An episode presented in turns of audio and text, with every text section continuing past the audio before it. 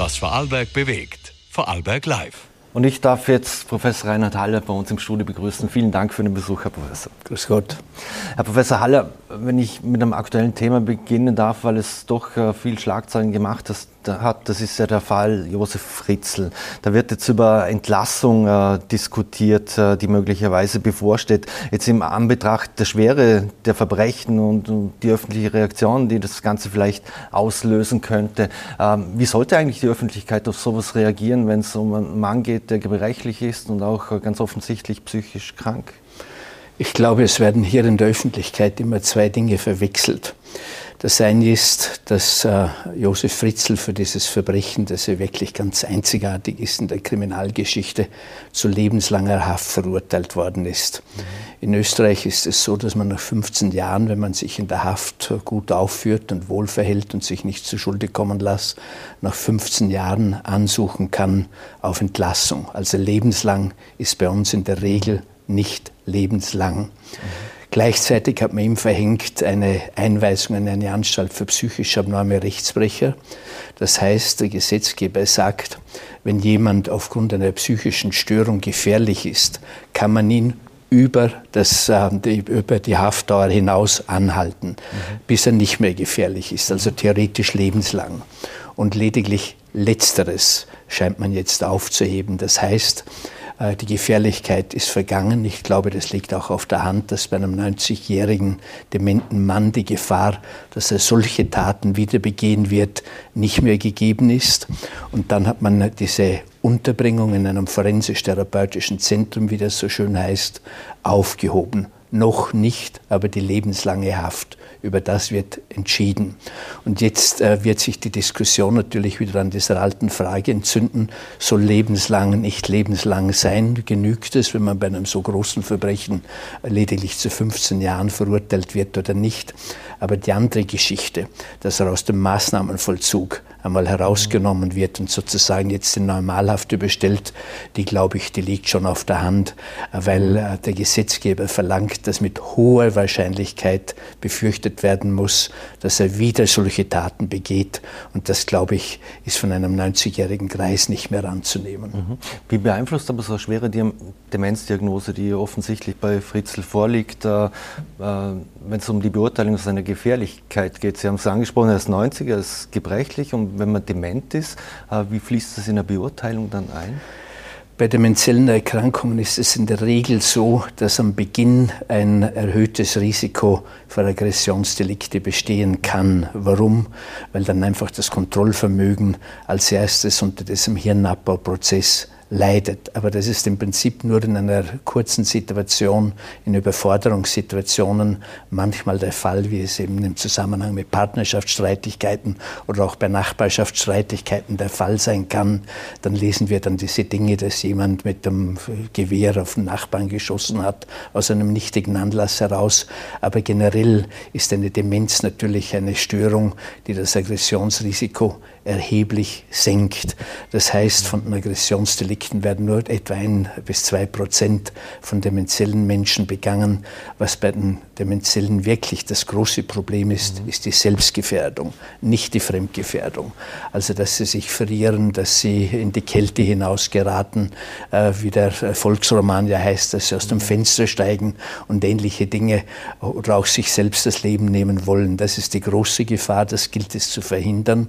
Und nicht so sehr die Fremdaggression, die sich eigentlich nur im familiären Bereich letztlich abspielt. Mhm. Dieser Kontrollverlust, der diesen Menschen ja oftmals auch bewusst wird, also wer einen Demenzkranken kennt oder in seinem Verwandtenkreis hat oder das so wahrnimmt, ähm, ist das bei Fritzl dann auch so, dass er sich auch irgendwann gar nicht mehr daran erinnern kann, welche Taten er begangen hat? Ich habe ihn selbst jetzt nicht untersucht, früher einmal ja. Mhm. Ähm, aber im Lauf des demenziellen Prozesses ist es natürlich so, dass die Vergesslichkeit ja eines der Hauptsymptome ist. Ähm, es heißt ja so schön, äh, eine Demenz kann man in drei Stadien einteilen. Im ersten merkt man es nur selbst als Betroffener. Im zweiten Stadium merkt man es selbst, aber auch die Umgebung. Und im dritten Stadium merkt es nur noch die Umgebung. Und hier kommt es jetzt ein bisschen darauf an, äh, in welchem Stadium er ist, offensichtlich schon ziemlich weit fortgeschritten. Dann gehen in der Regel zuerst die kurzzeitlichen Inhalte verloren, also was es heute zum Mittagessen gegeben hat oder was ich im Keller gerade holen wollte. Mhm. Die langzeitlichen, die bleiben in der Regel länger erhalten.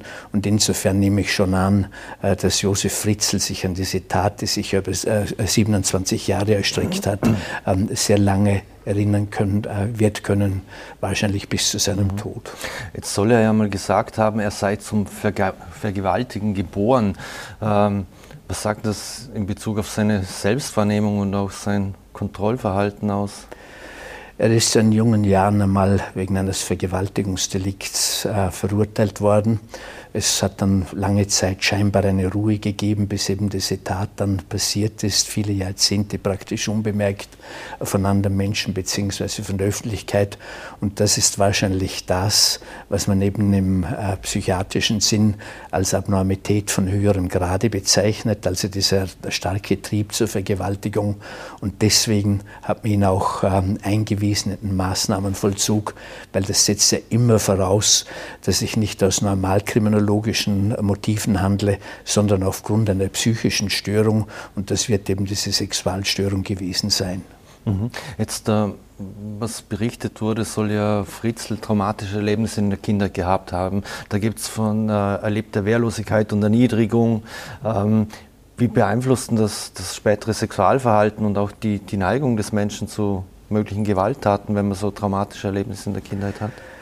Wenn ich bei Gericht sage, der Beschuldigte oder der Angeklagte, der hat aber in seiner Kindheit auch viel mitgemacht. Er hat den berühmten äh, abwesenden Vater und die böse Mutter gehabt und ist selbst äh, gequält worden und ähnliches.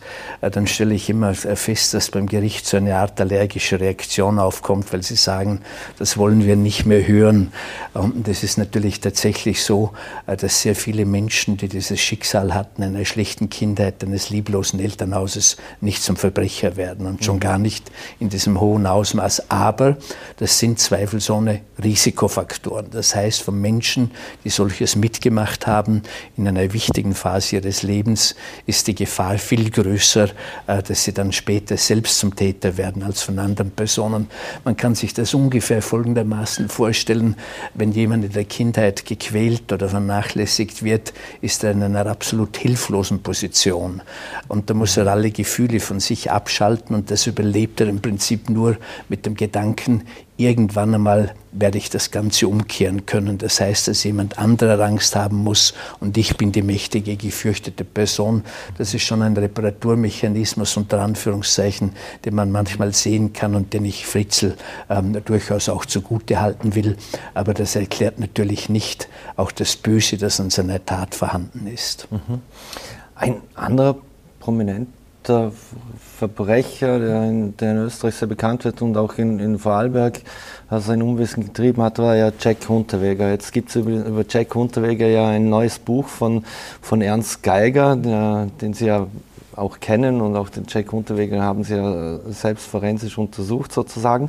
Ähm, jetzt hat Geiger gesagt, äh, er geht davon aus, dass äh, Jack Hunterweger noch viel mehr Menschen getötet hat. Äh, ist das etwas, das Sie auch glauben? Das ist durchaus möglich. Ähm, äh, der Jack Unterweger Fall war ähm, deswegen in Österreich oder eigentlich in Europa auch so berühmt oder weltweit berühmt, muss man sagen. Es gibt über ihn ja unzählige Romane, es gibt sogar eine Oper, es gibt Filme. Ähm, er ist also sozusagen ein weltberühmter Verbrecher und war der erste Fall äh, in Europa, bei dem es um einen sexuellen Serienkiller gegangen ist. Man hat bis dahin geglaubt, es ist ein US-amerikanisches Phänomen und dann ist plötzlich also äh, manifest geworden, dass es das auch bei uns sogar im friedlichen und an sich im kriminalitätsarmen Österreich gibt. Man weiß aus Untersuchungen von solchen Serienkillern, äh, dass sie in manchen Fällen tatsächlich möglicherweise eine viel höhere Tat von Opfern gefordert haben, als das bekannt geworden ist. Ähm, also beispielsweise bei Richard Speck, das ist einer dieser amerikanischen Serienkiller, der eine, Reihe von Schwesternschülerinnen vergewaltigt und umgebracht hat, ähm, hat es Spekulationen gegeben, ob man ihm bis zu 200 Fälle zur mhm. Last legen kann. Aber es ist dann natürlich immer so, anklagen kann ich nur, wenn ich ganz sichere Beweise habe. Und hier, glaube ich, muss man sich auch ein bisschen in die Psychologie der Ankläger versetzen, die sagen, na, ich klage lieber etwas an, was ganz sicher ist, wo es also ganz sicher zu einer Verurteilung kommt und das genügt dann eh für mhm. lebenslang, in den USA ja manchmal auch zur, zur Todesstrafe. Mhm. Und dann lasse ich mich nicht ein auf Fälle, die man nicht so beweisen kann, die ein Stück weit äh, spekulativ bleiben. Mhm. Und das bedingt dann diese große Dunkelziffer, die es aber bei Tötungen generell gibt. Mhm. Man hat äh, einmal eine Untersuchung Untersuchung gemacht, in der man die besten äh, europäischen äh, Gerichtsmediziner befragt hat, wie hoch die Dunkelziffer ihrer Meinung nach bei Tötungsdelikten ist. Also die Gerichtsmediziner, die es am besten wissen, weil sie ja den mhm. Leichnam auf dem Tisch haben. Und die haben geschätzt, ca. 65 Prozent aller Tötungsdelikte werden nie bekannt. Und bei Serienkillern ist diese Dunkelziffer möglicherweise noch ein Stück höher. Mhm. Jetzt war Unterweger ja ein vermeintlich resozialisierter Häfenpoet, äh, würde ich es mal so ausdrücken, und der Feuilleton ist ihm auch zu Füßen gelegen und so weiter, äh, war sehr prominent. Wie konnte dieser Mann äh, die Menschen alle so blenden und ganz anderes Bild vermitteln, als er offensichtlich doch noch in sich hatte? Das Böse sieht man einem Menschen in vielen Fällen zumindest nicht an. Und äh, Unterweger war ja nicht psychisch krank in dem Sinn. Ähm, das war ein recht charmanter Mensch, der die Menschen äh, du durchaus beeindruckt hat. Manche haben in ihm einen zu Unrecht Verurteilten als einen Unschuldigen gesehen. Anderen hat dieser bubenhafte Charme angesprochen, den er zweifelsohne ähm, ausgestrahlt hat. Und das Grundgesetz, dass je größer das Verbrechen, desto größer der dahinterstehende Psychologe auch wenn er es nicht gelernt hat, ist. Das hat sich bei ihm also tatsächlich bewahrheitet und wir sprechen ja auch in der Psychiatrie vom Charme des Psychopathen. Das heißt also, die meisten dieser Serienkiller waren sehr charmante, umgängliche, kontaktfreudige ähm, Menschen und äh, mit dem hat er dann, glaube ich, auch in einer Zeit, in der man in Österreich geglaubt hat, man kann das Böse wegtherapieren, ähm, hat er also tatsächlich reüssiert und viele Menschen äh, beeindruckt, also viele äh, Intellektuelle, mhm. Viele Künstler, alle haben gesagt, wenn es einen Fall der gelungenen Resozialisierung gibt, dann ist es Jack Unterweger und so einer muss doch freigesprochen werden. Dabei hat er die Menschen damit geblüfft. Er ist dann ja vor allem mit dieser These ähm, äh, hausieren gegangen, dass er Bücher geschrieben hat, die literarisch im Übrigen nicht sehr gut waren. Ja. Und äh, da die These aufgestellt hat, meine Mutter war eine Prostituierte und dann ist es ja kein Wunder, wenn der Sohn äh, Prostituierte umbringt. Das war aber falsch. Die Mutter war mhm. alles andere als eine Prostituierte, aber mit dem hat er die Öffentlichkeit geblüfft, mit diesen scheinbaren Selbstbeschuldigungen, Selbstbezichtigungen, mit dieser Einsichtigkeit. Und in Wirklichkeit war er also doch, möchte ich sagen, eine Zeitbombe, äh, die man völlig ungesichert, das war der große Fehler, hinausgelassen hat in die Freiheit. Und dann ist es eben zu diesen Taten gekommen, zu denen er sich ja nie bekannt hat im Übrigen. Mhm. Für dieses Gutachten, das Sie erstellen musste, wie haben Sie sich vorbereitet, äh, dass, dass man nicht Gefahr läuft, äh, dass einen blufft oder hinter die äh, Sklatters führen kann? Ja, da muss ich zunächst vielleicht ähm, sagen, es ist ja nicht so, dass so ein spektakulärer Fall gutachterlich besonders schwierig ist. Äh, denn das mhm. Störungsbild, das bei ihm vorliegt, dieser bösartige Narzissmus, das war derartig klassisch und eindrucksvoll, dass man ja gar nicht anders können hat, als das richtig zu diagnostizieren. Aber äh, ich muss vielleicht ganz kurz sagen, wie ich überhaupt als an Unterweger herangekommen bin. Er hat ja sehr viele Gutachter abgelehnt, über, über 30 angeblich, und gesagt, nein, ich stelle mich keinem Psychiater.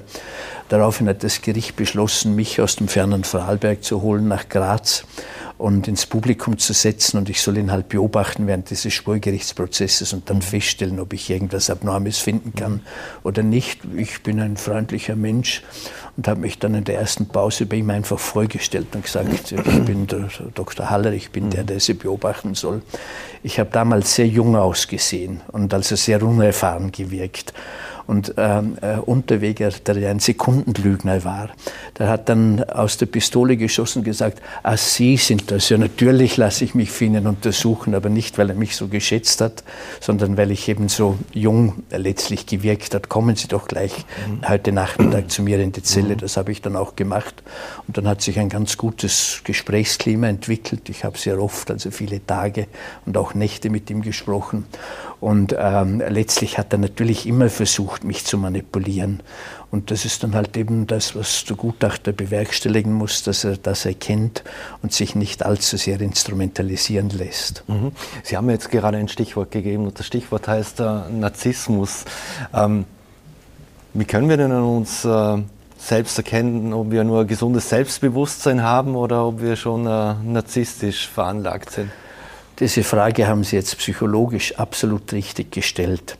Mhm. Denn beim Narzissmus geht es nicht darum, dass der gut oder schlecht ist. Das Problem ist die Dosis.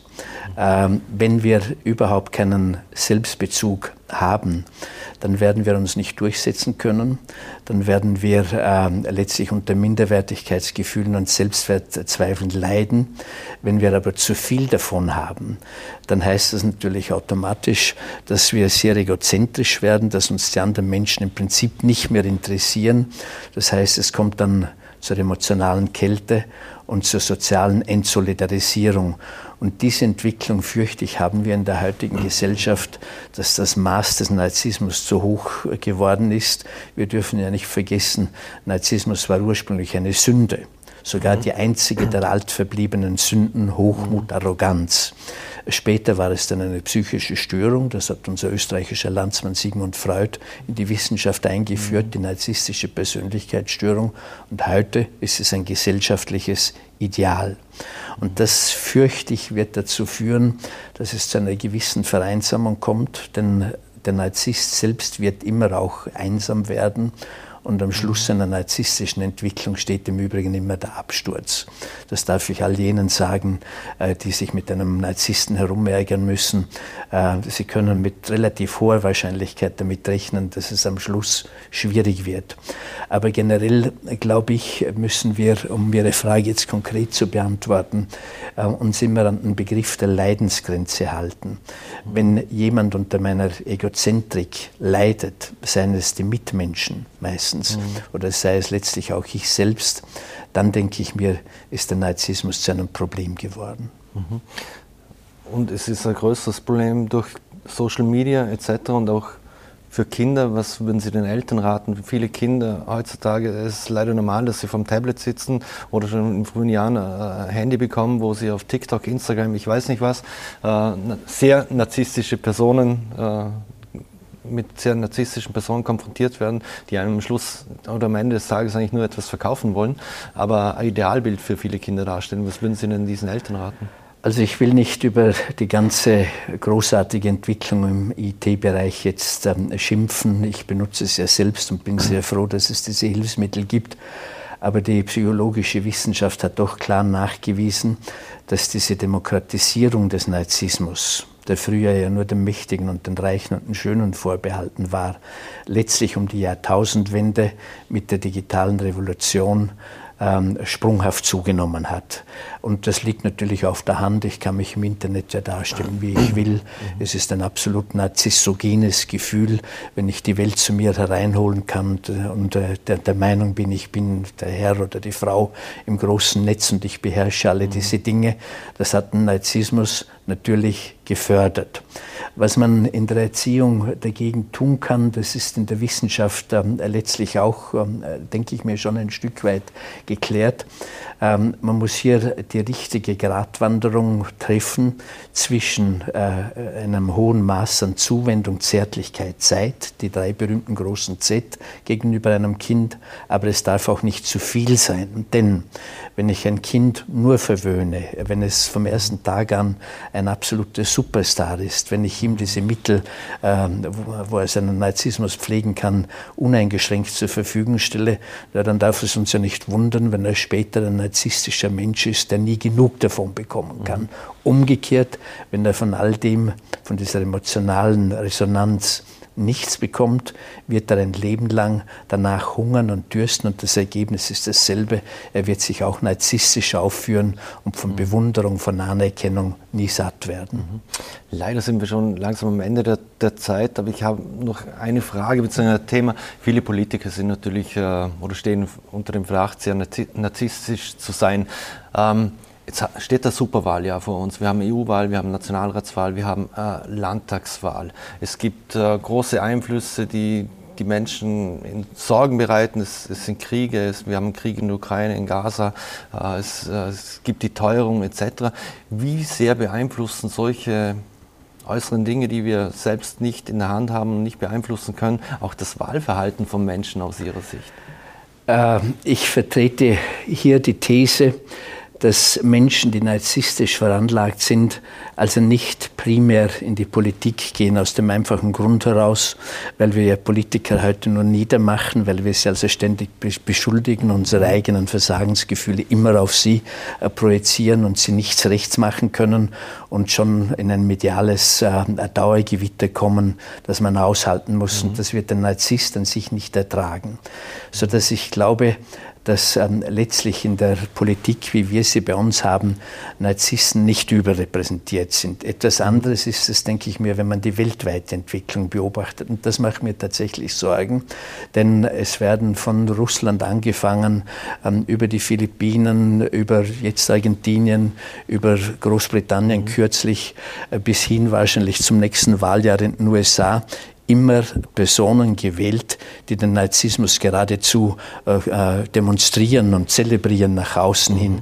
Das scheint die Menschen offensichtlich sehr anzusprechen, weil sie eben sagen, das ist einer, der sich also nichts gefallen lässt, der sich seine eigenen Gesetze macht, äh, der sich nicht um die Medien kümmert, ähm, der einfach auch Dinge behauptet, die er durch nichts belegen kann. Das scheint viele unzufriedene Menschen sehr anzusprechen und das ist eine gefährliche Entwicklung, denn die großen Despoten Despoten der Menschheit, äh, von äh, Kaiser Nero angefangen bis mhm. herauf zu Adolf Hitler oder zu Pol Pot oder zu Josef Stalin, waren alles keine Geisteskranken, sondern bösartige Narzissten. Und man sieht, äh, wohin das führen darf. Und das nehme ich mir auch heraus, dass ich darauf immer hinweise. Wir Psychiater dürfen ja keine Ferndiagnosen stellen, ähm, aber ich glaube, Analysen vornehmen und von Gefahren warnen, das darf man schon. Professor Haller, vielen Dank für die Zeit. Leider sind wir schon am Ende, aber wünsche einen schönen Abend und vielen Dank für den Besuch bei uns im Studio. Vielen Dank für die Einladung. Dankeschön.